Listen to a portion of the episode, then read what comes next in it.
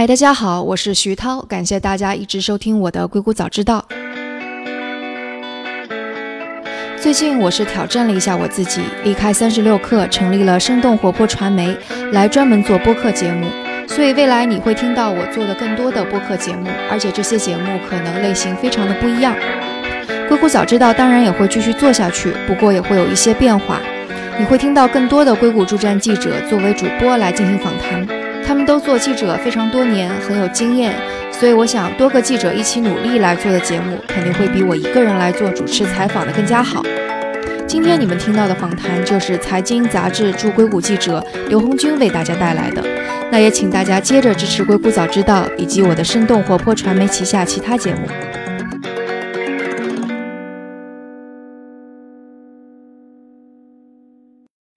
欢迎来到《硅谷早知道》第三季，我是徐涛，您在硅谷的特派记者。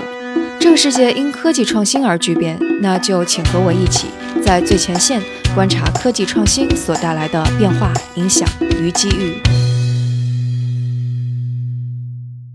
嗨，欢迎收听《硅谷早知道》。这两天，Netflix 的一部纪录片非常受关注，名字是《隐私大盗》（The Great Hack）。Data is the most valuable asset on Earth。它讲述了 Facebook 隐私泄露丑闻背后的公司——剑桥分析 （Cambridge Analytica）。Cambridge Analytica claimed to have 5,000 data points on every American voter. 这家公司滥用了五千万 Facebook 用户的个人信息，多多少少也影响了2016年的美国大选和英国脱欧公投。当然，世界上还有很多的隐私大盗，这部纪录片只是描述了冰山一角。这同期对美国人影响巨大的，其实还有美国征信巨头 Equifax 的数据被盗案。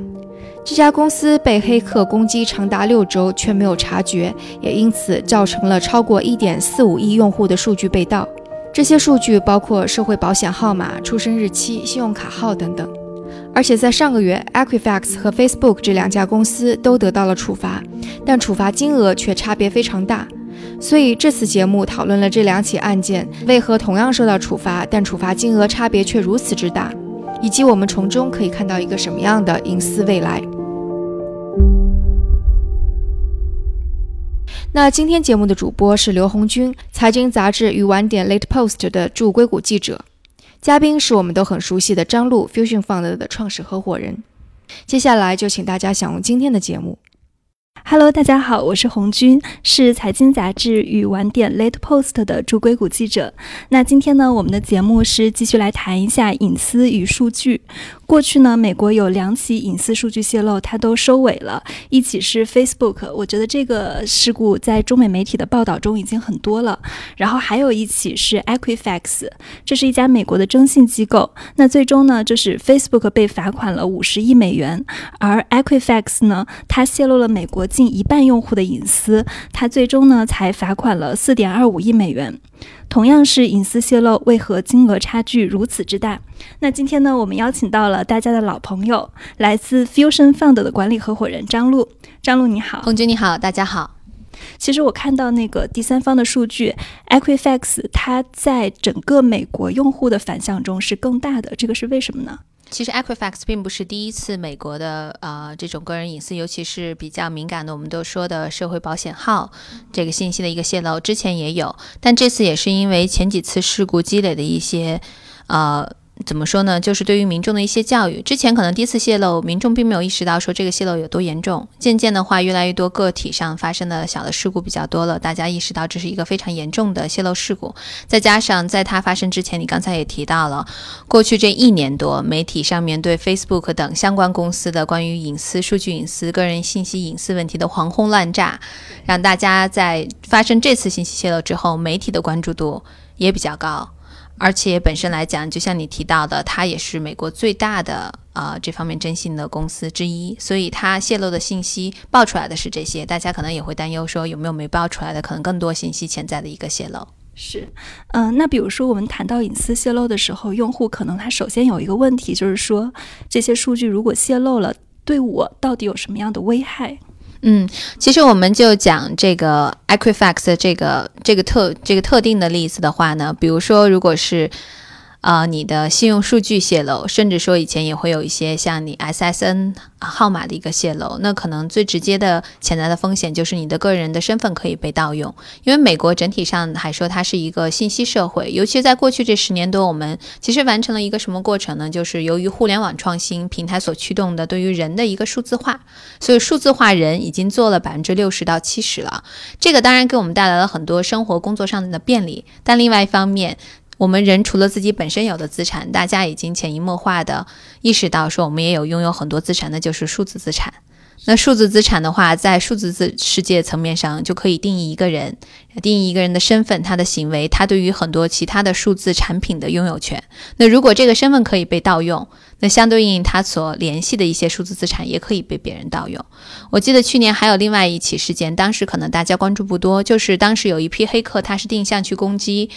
呃，就是攻击用户去获取他的 Gmail 的一个呃登录的信息，同时呢，他还可以去仿冒你的手机号码，因为大家一般会仿冒，就是通过手机号做二次的绑定，来去确认你是不是这个人。所以当时就有好几起事件在湾区发生，就是他的 Gmail 被人黑进去之后呢，手机号又被人黑进去，所以他无法向谷歌公司验证说我是我。因为他每次的这种两步的验证的话呢，对方都可以完成，他最后只能求助于自己的雇员公司，说：“哎，你至少知道我是你的员工，你可以证明我是我，有没有可能通过你去跟谷歌交涉？因为大部分人都会有一个主要的邮箱，大部分在美国都会选择 Gmail 去联络自己各种各样其他的账户，甚至作为其他自己的登录账户的一个备选的，呃，我们叫 recover，就是修复你的。”呃，登录信息的这样的一个邮箱，所以当时我就听到硅谷有好几起这样的事件。当他们去报警的时候，警察说没有办法，没有办法处理这样的情况。所以我觉得对于大家来讲，一方面是担心自己的信息被冒用啊，数字资产的风险；还有另外一个就是我刚才讲的这个例子，你也看到，真的侵害发生的时候，我们现有的法律体制、现有的法律架构，还有现有的这种执法的部门，没有能力去保护你。是这样的，对对。所以我觉得那个征信机构的泄露是不是更可怕？就比如说谷歌的数据泄露了，我就只是没有办法去登录我的邮箱；但比如说征信的机构泄露了，我可以跟那个医疗机构说，因为美国的你去医院只要那个 SSN 的号码，然后加上你的出生日期什么的就可以了。其实这些所有征信数据里面都有的，那我只需要跟医院说，就是比如说。我是你，或者我是谁，包括跟银行说，他就可以随意的，就是刷我的医保记录或者信用卡记录。医保记录，甚至说用你的信用记录去做一些别的事情。是，既然它是一个数字社会，当然它可以用你的数字身份，比如说去申请贷款，比如说去给他的公司做一些小型借贷等等。而且，其实你刚才提到的这个，呃，虽然说征信公司的泄露很可怕，为什么我们现在说像谷歌啊、Facebook 这样公司的信息泄露也很可怕？就是因为我们数字化人了之后呢？他如果知道了你的谷歌的密码和登录，他很可能大概率会知道你的 SSN。我不记得，我不知道你有没有看过，大概一两年前黑镜有一个就很有名的这个科幻的呃剧集，是 BBC 制作的。它有集就是说一个人通过她的男朋友去世了，她通过男朋友以前所有的云端的社交账户的信息，打造出了一个和男朋友行为一致、说话一致的一个 AI。是，所以这就是一个数字化人的一个体现。我们已经被数字化了。Facebook 的数据泄露，我觉得它跟这个 Equifax 性质上好像还是有一些不同的。其实我觉得 Facebook 包括你一开始在开头引言就有提到，大家可能现在呃会问题比较多的是说，为什么同样是数据泄露，但两边的罚款金额会差这么多？当然，一方面也是因为考虑到说这个公司它到底市值有多少。量级有多大，它能承担多大的一个罚款的一个金额，有政治的呃因素在背后。但另外一方面呢，也是有一个主动被动，呃，因为从 Equifax 来讲，它是被黑了，它其实是被动。当然说，它作为一个征信公司，它有责任和义务去提供更好、更安全的一个网络环境，去保护它用户的安全。这也是为什么它现在有一个大范围的赔偿方案，因为它需要为这个带来的潜在的后果去负责。但是它并不是一个主动的数据提供方。但对于 Facebook 来讲的话，之所以过去这一两年一直有这么多的讨论，也有几点原因。第一方面是因为它和呃这 Cambridge 第三方的数据合作，它也算是主动的数据提供方，只是当时它有要求对方说你要把这个数据呃删掉或者不要去匿名掉，但他没有去做我们叫 enforcement，他没有去加强去监监察到底这个行为有没有做，所以他有这个责任和义务，他没有尽到，这是一方面，他是有主动方的。二来也是因为过去的这两年，之所以 Facebook 信息泄露。呃，产生这么大的一个影响范围，也是因为它和政治挂钩。我记得几年前，我有次和 Alex 啊 Stamos 有聊到这个事情。他是 Facebook 前任的首席安全官，当时就是一六年的时候，他在负责 Facebook 的安全的事宜的时候，发生了俄罗斯黑客通过 Facebook 去影响大选，然后很多信息的传播等等。他们当时其实也很无助，因为他们并不知道自己在受到。攻击等真的受到攻击之后的话呢，又没有足够的人力和资源以及技术能力去保护自己。那当政府追责的时候，他们也觉得很委屈，说你政府既然知道。事情在发生，你知道我们在受到攻击，为什么不帮助我们？所以在这种态度的制衡下呢，我当时也跟两边都有聊过，双边就有一种开始推卸责任，觉得说你应该先告诉我，你应该跟我分享信息，所以两边的关系就越来越差。当整个事件放到公众层面上，又再加上现在这个两边两党对于上一次竞选的结果的一些呃分歧，大家自然会放大这件事情。还有另外一个我觉得很重要的原因是。Equifax 它是一个传统征信公司，但是 Facebook 代代代表的是新一代的科技公司。其实我们在过去这一年多，包括我个人在华盛顿会花一些时间，经常和这个监管方在聊的一件事情，就是我们要怎么样通过立法去抵制现在出现的这种数据垄断问题。为什么大家这么害怕？Facebook、谷歌、亚马逊、微软这样的公司形成潜在的这种数据泄漏，无论是主动还是被动，因为他们垄断着数据。如果说是有多个公司拥有不同成分的一个数据，那当然每次的损害可能不会让大家觉得那么可怕，但因为他们的这种数据垄断的地位，潜在的风险就更高，他所要承担的潜在的风险和责任也更大。所以我觉得是这几层原因叠加到一起，我们会看到对 Facebook 的。罚款金额会如此庞大？是，哎，我把话题稍微拉回来一点，就是刚刚你谈到了，就是这个 Facebook 它其实不仅仅是数据泄露问题，而且它可能在数据泄露的时候，同时影响了美国的大选，然后它影响到了政治，这个是大家就是嗯对这个事情比较愤怒的原因之一。那我现在比较好奇的是，就是大家到底是呃对上面的假新闻更愤怒，还是说对用了自己的数据更愤怒？其实。从大选这个层面上的时候呢，并不是说数据泄露导致它影响了大选，而是当时 Facebook 由于它可能对于平台上的信息呀，还有一些东西的监管没有达到大家预期的效果，所以很多人利用 Facebook 的平台去传播了一些你说的假新闻，包括当时有一些黑客利用 Facebook 的平台，有确实的引导。舆论引导这个民众的导向，从而可能对大选的结果有一定的影响。它并不是泄露导致的，而是说这个平台的对数据的监管还有数据的审查导致的。对，然后我发现在这个过程中，大家对 Facebook 最大的指责就是不作为，就是。呃，剑桥分析它其实是从一个叫做科根的科学家那里买到的数据。他最开始是用那个，就像我们微信上的那种性格测试来收集到的用户的数据。嗯，然后剑桥分析把它买下来了，就是你从第三方买数据，但这个数据其实 Facebook 是授权给了第三方，但并没有授权给剑桥分析。大家愤怒的是这一点。嗯。那我们现在来假设一下，就假设如果是剑桥分析直接跟用户做这样的性格测试，他是 Facebook 合作的第三方，那他通过正规的渠道拿到了数据，而不是说 Facebook 泄露了数据。嗯，那如果是在这种情况下，你觉得大家还会这样愤怒吗？其实从 Facebook 的角度，它和 Cambridge 的就现在出现的这个问题，也不能用泄露这个词去说它。对，不作为，因为它只是一个不作为，或者说他当时其实有给他给他发，就是说发信要求说，哎，你要把。你不能够去使用用户信息等等等等，但是他没有去跟进，说到底这个人有没有遵守他所承诺的，对方也回复说好的，我们会做到，所以并不是他故意泄露，他这个主动行为有存在很大的灰色，这也是为什么现在我是觉得媒体其实有对 Facebook 不太公平的一点原因。就像你讲的，如果假设说他是一个。完全合规合法的，但是我们可能就要退退到原点来讲，Facebook 可能就不会允许这个事情去发生。我最近也我也认识现在在 Facebook 负责安安就是信息安全呀，还有信息保护的负责人。现在其实 Facebook 在投入大量的资金还有资源，就是要去进行信息隐私的保护的增强。以前可能的问题是说，他们有一些保护增强的举措，是不是会影响到它本身的一个广告收入？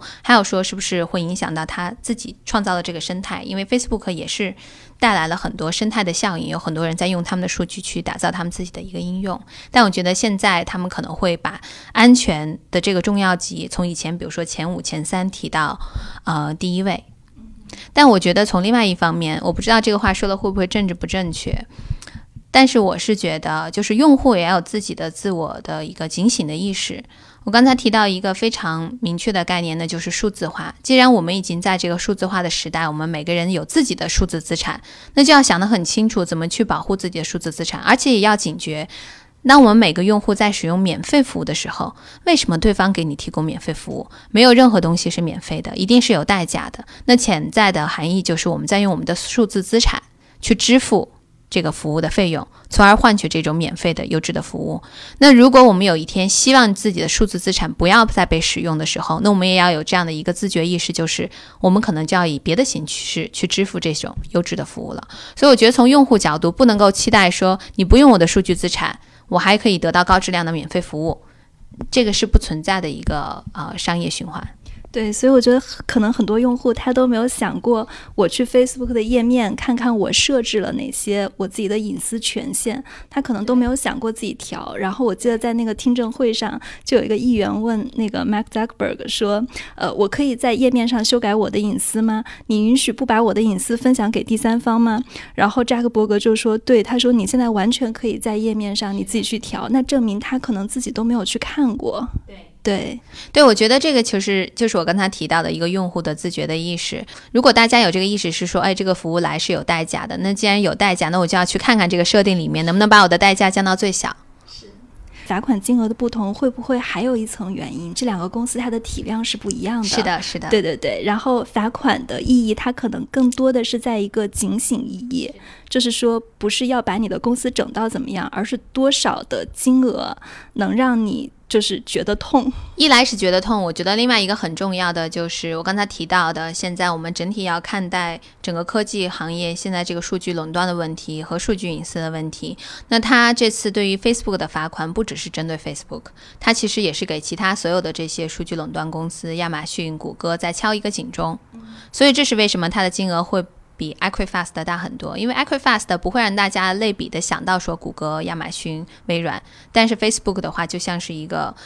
出头鸟一样，先被打了，被打了之后呢，其他几家公司可能在没有走到听证会那一步的时候，或者刚刚开始听证的过程中，就会投入更多的资本和资源去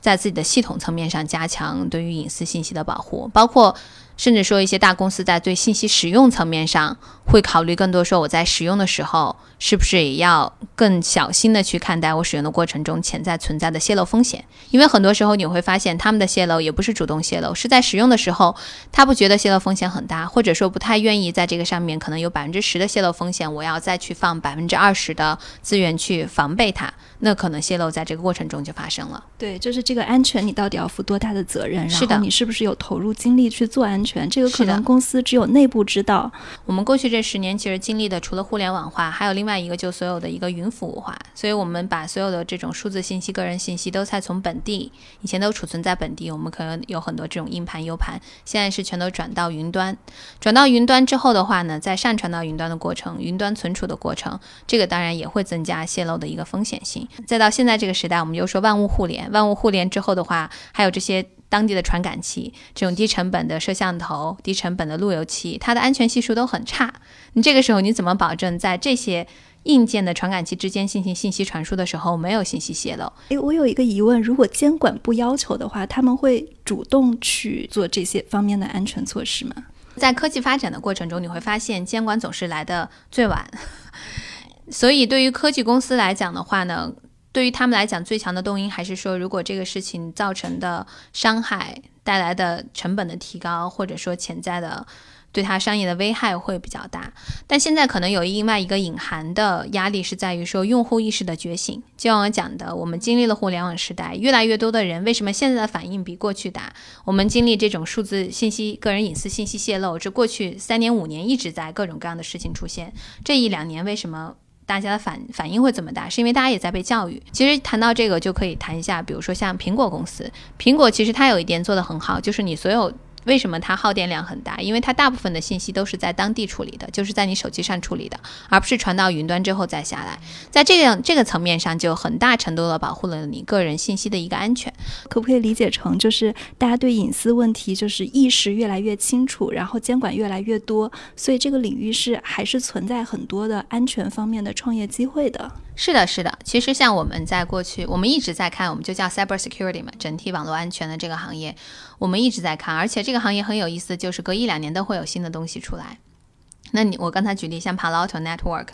那它也是过去这十几年最成功的网络安全公司之一，但他做的东西，在他刚开始做的那些和现在市场上需要的也不一样。有一个它的 layer 要做它的安全，现在一层一层的都在往上加，包括现在比如说工业物联网的安全。而在未来，我觉得有一点是很确定的，那就是 cyber crime，就是网络犯罪、信息犯罪会成为这个社会最主要的犯罪形式之一。那既然有这个风险，但我们技术要往前走，那我们必然也需要更好的保护措施去保护我们。在 Facebook 的这个罚款以后啊，它的股价是涨了百分之一点一八还是一点零八？总之它的市值最后是涨了一百亿，所以大家就有一个说法，就觉得我呃 FTC 罚了 Facebook 五十亿，但是最后呢，Facebook 它的股价是涨回来了一百亿。那这个监管对大公司是不是还有用了？就会大家会有这样一种顾虑，就怎么样可以真正的监管到大公我觉得很多时候还是要仔细的去看资本市场上的反应到底是源于什么。大家当然看到说这个事情是连续发生的，首先它被罚款，然后呢它的股价上涨，但中间还有一个事情发生的就是 Facebook 还有新一期的财报出来，对吧？当它财报出来的时候，大家发现其实在它计算财报的时候已经提前算进去了，它在这个季度会有这个罚款。但即使有这个罚款，它还是达到了华尔街对它预期的这样的一个收入的目标。所以从纯商业的角度去判断。那在运行一个商业的时候，你必然存在各种各样的运行风险，政治风险也是一种运行风险，政治监管风险也是要面临的。那它的财报就显示了，它不仅合理的预判了它的监管风险，它有合适的准备，同时呢，也保证它的这个前这个出现的罚款没有影响到它正在的商业。所以你从这个角度去判断，就会发现，哎，这是一个健康的商业体，所以才会大家说，哦。就会对这个公司更有信心。另外一个方面呢，是因为在之前所有的这些听证啊，还有说监管啊、潜在的罚款这些事情都没有尘埃落定的时候，大家都不知道这个数字会有多大。是，所以。就可以有无限的想象空间，对吧？可能甚至有人说，会不会就把这个公司罚倒了？等等等等，也有人用一些就是说他有多少用户，一个用户罚多少钱的这种方式去计算。但是当这个数字最后确定、尘埃落定之后的话，大家会知道说这个事情了结了。所以的话呢，对公司的影响我们也看到了，公司的预判和反馈和他对他的准备和反应也很成熟等等。但我并不觉得这个就从侧面体现了说监管对政对对科技公司没有影响，它是有。很大影响的，因为你再去仔细看 Facebook 的财报，就会发现它的成本的提高的很大一部分是花在了安全的方面，这是监管希望达到的一个效果。就是以后在每一次看到你财报的时候，你投入最大的领域，其中有一部分是你对隐私、对安全、对数据安全的保护。那你可可能也会逐渐在其他公司的财报上看到这方面投入的一个提升，这就达到了监管的目的。是。然后我注意到这个呃，对 Facebook 的处罚，除了这个罚款以外，它其实也是有一些就是落地的措施的。就比如说成立一个隐私监督的委员会，然后还要求就是 Facebook 在对第三方的应用程序的保密工作上。要求更严格，比如说我们每天的那个手机都会收到很多的那种就是垃圾电话，他可能就要求就是你不允许再把这个用户的电话号码然后分享给第三方了。其实它是也也有一些落地的实质性的进展的。是对，我觉得更多这些落地实际性进展就是把呃对于公司的要求更加明确化和条例化。其实我觉得没有它这些落地的要求，Facebook 内部也已经做了很多，就是对于第三方更加严格的监管，用户数据信。信息的保护，甚至说他现在可能也会更加主动的去提醒用户，哎，你要不要去看看我们这个条款，要不要做一些调整？以前可能把这个字尽量写的很小，你不会注意到，但现在希望说用户是可以意识到的。我觉得这些都有在变化，但是到头来我还是觉得监管它一定是比技术发展要滞后的。包括你说成立这个第三方的数据隐私的一个监督方，这个事情其实在我看来也比较呃，就比较难做，因为什么样的人？有一个绝对的规则来去判断这个公司是在隐私保护上面做的好与不好呢？他们有一个委员会，对委员会，对它其实这个形式就还是取决于委员会你会选什么样的人。呃，反正不能是扎克伯格。对 就是他他他那个委员会的职责就是让扎克伯格放弃就是能控制用户隐私的这一部分权利，所以我觉得这个制衡挺有意思的。这个制衡有意思，但是它我觉得并不能解决根本的问题，嗯它只是把一个集中的权利变成了一个分散的权利。其实概念就像我们反对啊、数据垄断是一样的道理。你当数据垄断在一个人手里的时候，风险自然会大，但不代表这个人他做决策就比别人差，他可能是比别人更好的一个决策者，但只是因为这种集中度会增加他一次性泄露的一个风险。等待监管，监管是永远滞后的。是，然后我发现，在 Equifax 这个事件之所以在美国这么火，是因为呃，他们不是泄露了一点四亿用户的隐私，但是他们每个人都可以，就比如说去申请一百二十五美元的补助，然后现在网上就有各种攻略帖教大家去怎么去申请这个，就是一百二十五美元，嗯、然后后来就是我看见这个事情就特别火了以后，FTC 就出来了一个官员，大概就是说，呃，希望大家去申请这个免费的未来查询征询报告的额度，而不是直接去申请这个现金的补偿，因为他们呃的这个金额可能是不够补偿这么多人的，那最后可能分到你的手里就只有几块钱。对，因为你算一算，如果一个人一百块，然后一亿多人，他整个公司都不够了。是，所以我觉得他的初衷还是希望是说，呃，就是能够让大家意识到这个问题，而且呃，我觉得另外一方面的话呢，其实也是一个公众意识觉醒的一个教育过程。对。那呃，你怎么看 Twenty Three and Me 这家公司？嗯，Twenty Three and Me 现在其实它最大的优势是已经形成了一个应该是全美最大的我们人类的我们这个人类的基因数据库，所以这方面的信息是非常非常有价值的。当然，它现在的一个商业模式还是基于说测序的这个服务本身，当然也不排除它的商业模式也会延伸到基于它这个巨大的基因数据库去和保险公司还有药厂去进行合作。是呃，然后在 Twenty Three 这家公司，呃，就是它的商业模式是不是就是说，比如说我在网上预定一个九十九美元或者一百九十九美元的基因测序，然后他给测序了以后给我寄一份，但它的核心是它还会给就是美国的医疗机构来去分享这些数据。然后我看见网上有一篇报道是说，Twenty Three 大概会呃 Twenty Three and Me 它大概会呃花费呃就是自己在补偿一千美元做一个全基因测序。那他在多次转手的数据的过程中，他可以从一个用户身上捞到七万美元，就最终这个数据的商业价值。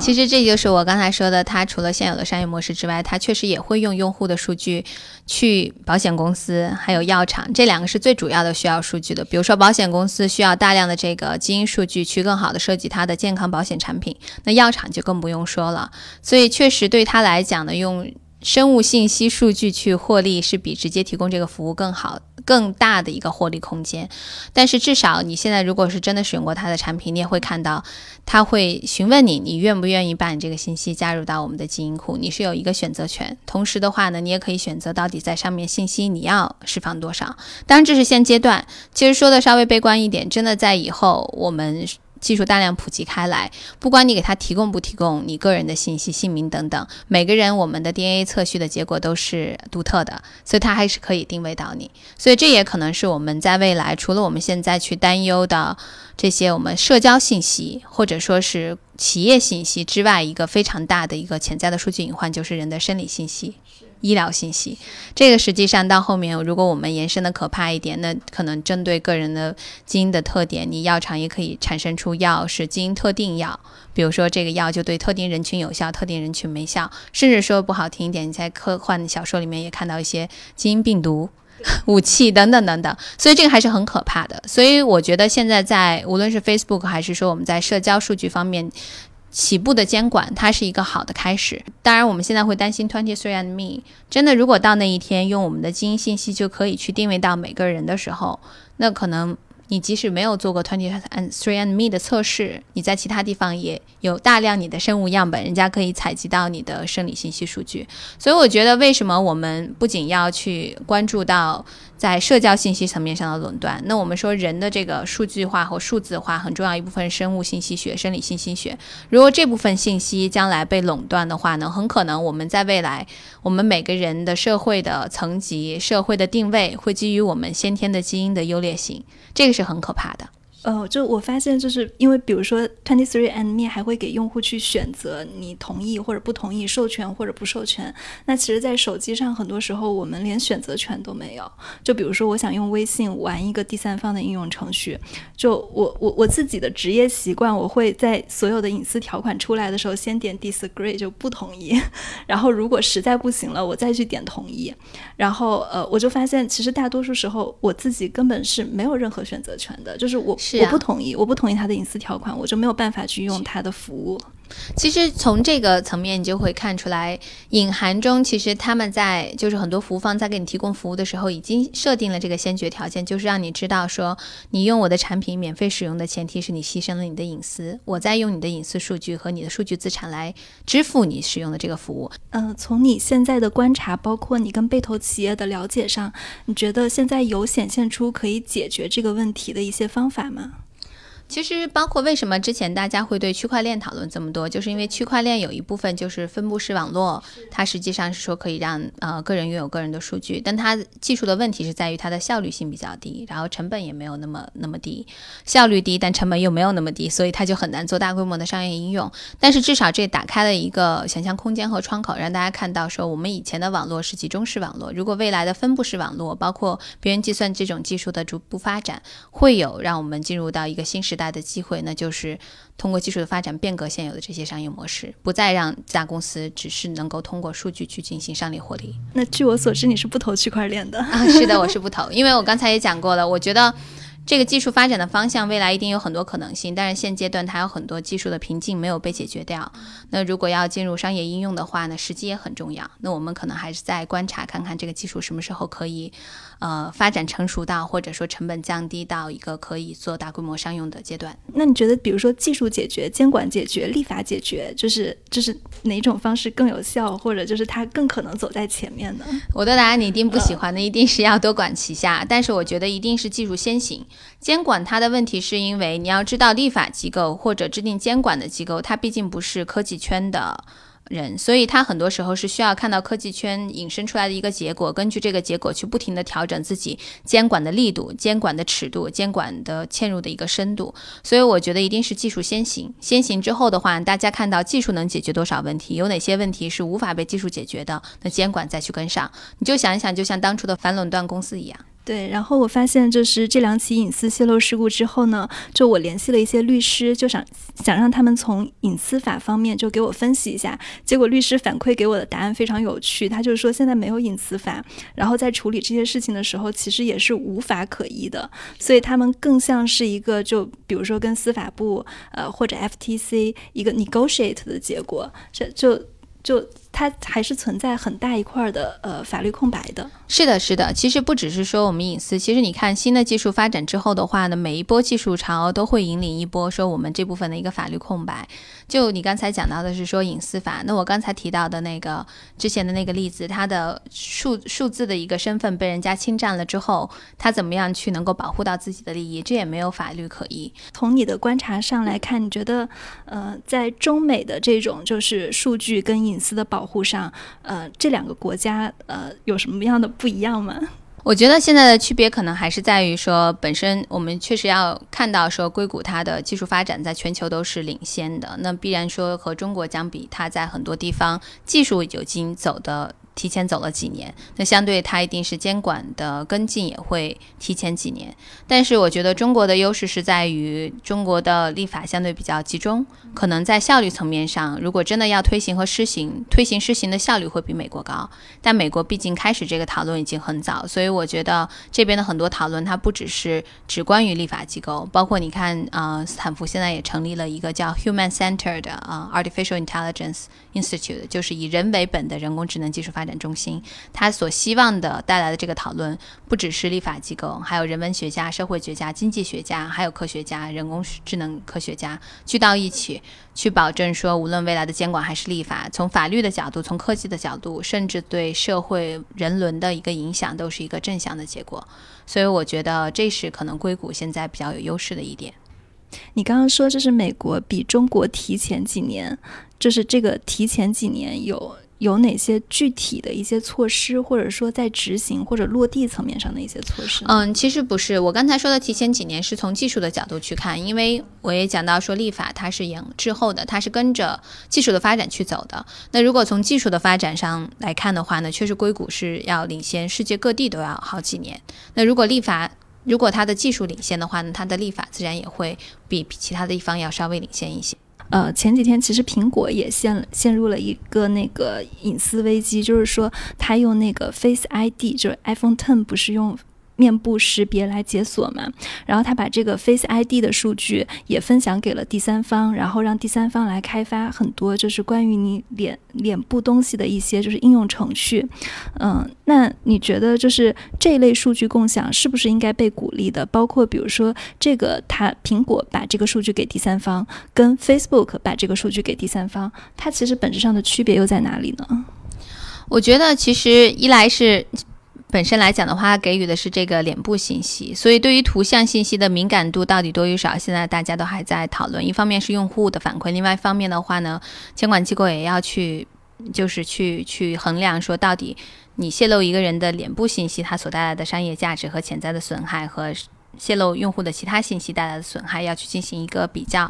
但是我觉得从苹果的角度，之所以会引起讨论，也是因为在这个风口浪尖，它本来是一个安全性能做得很好的，它为什么要会呃去趟这趟浑水？可能也是大家现在会质询比较多的一件事情。是，而且我觉得现在很恐怖的是，大家家里都装了那个智能语音设备。很多时候你都不知道哪些时候他在监听里，就比如说有时候那个 Alexa 会突然在半夜，就是之前网上不是有一个段子，就是他在半夜突然就说出了一句人声，而且是在你没有开启他的情况下，这个就是想想那。可能比如说我们在这个办公室里面聊这样的一个话题，那不知道有什么智能设备在监听我们。是的，其实甚至有些时候不是监听，你想一想，就是这些呃智能设备它本身技术设定的方式，比如说你说的那种语音的信息那个音箱，你怎么样唤醒它？你要说一句 Hi Google，对吧？但是它如果没有在持续的监听你，它怎么知道你有没有在讲 Hi Google？它一定是在持续的监听你所有的说话内容，捕捉到一个。一个关键信息是 Hi Google，然后它会唤醒音箱，然后再去进行功能的一个递送。所以它本身在服务设定的中，它就已经存在这个持续监听了。它也不是偷偷监听，它就是需要监听才可以给你提供这样的一个服务。那你可能把它设备关掉的话呢，那可能是另外一个情况了。但即使你没有关到它，它也是在的。甚至我们以前说我们使用手机，手机上面的麦克风，它有些时候也是会时开时关的。哎，你自己在家，就比如说你在需要一些隐私空间，或者在跟人讨论一些商务谈判的时候，你会把你家里的智能设备关闭吗？我们家没有什么智能设备，我不太用智能设备。OK，音箱什么的，智能音箱也都没有。也没有。呃，然后包括就是一些，就是现在还有一些那种安全的摄像头监控那些都没有。只有在家外面，没有在家里面。OK，对你你是顾虑到隐私还是？我是顾虑到隐私。因为其实我有很多 K 客朋友，就是 他们其实能能做的事情，就是我跟他们认识也很多年了，他们经常有偶尔可能会一年聚一两次会。因为跟他都是好的黑客，他们是那种就比如说谷歌、Facebook 会发布一个新的系统，他们会黑进去之后告诉他说你系统有漏洞，然后对方会给他一个奖励，几百美金的奖励，是这样的好的黑客。但是就我会我会很久很久之前就知道他们能做到什么。当我们刚开始有这个 Nest 温控器的时候，他们可以在愚人节开玩笑的时候黑进对方家里的温控器，把温度调得很高。你除非把它砸掉，否则你没有办法把温度调下来。或者说，就像你讲的这种情况，你可能黑进家里的摄像头不太容易，但是摄像头如果通过蓝牙和其他的什么路由器啊、智能冰箱啊、智能音箱所相连，它可以黑进那些安全系数比较低的智能音箱，路径劫持，然后跳到摄像头都没有问题。因为我是在很早跟他们认识，我就知道他们有能力做到这样的事情，只是说他们是好的黑客不去做，或者说我也不会成为人家的目标，所以我会比较早就有警觉意识。我在一四一五年的时候，当时就会开始跟大家去讲科技创新趋势的时候，就会提到就是网络安全，因为我觉得很多人没有意识到，在万物互联的时代，我们有。处在一个多么可怕的这样的一个环境里。那现在除了万物互联之外的话，工业有物联，医药也医疗也医疗也是在互联的。我觉得技术的发展一定是好的，但是我觉得我们作为个人一定要有一个深刻的意识，意识到之后的话呢，你才知道这个风险你自己愿不愿意去承受。比如说你知道可能有隐私泄露的风险，但是你还是需要这个在家里的摄像头，那你就会有一个对的预期。如果有一天发生了隐私泄露信息，对你来讲不是一个。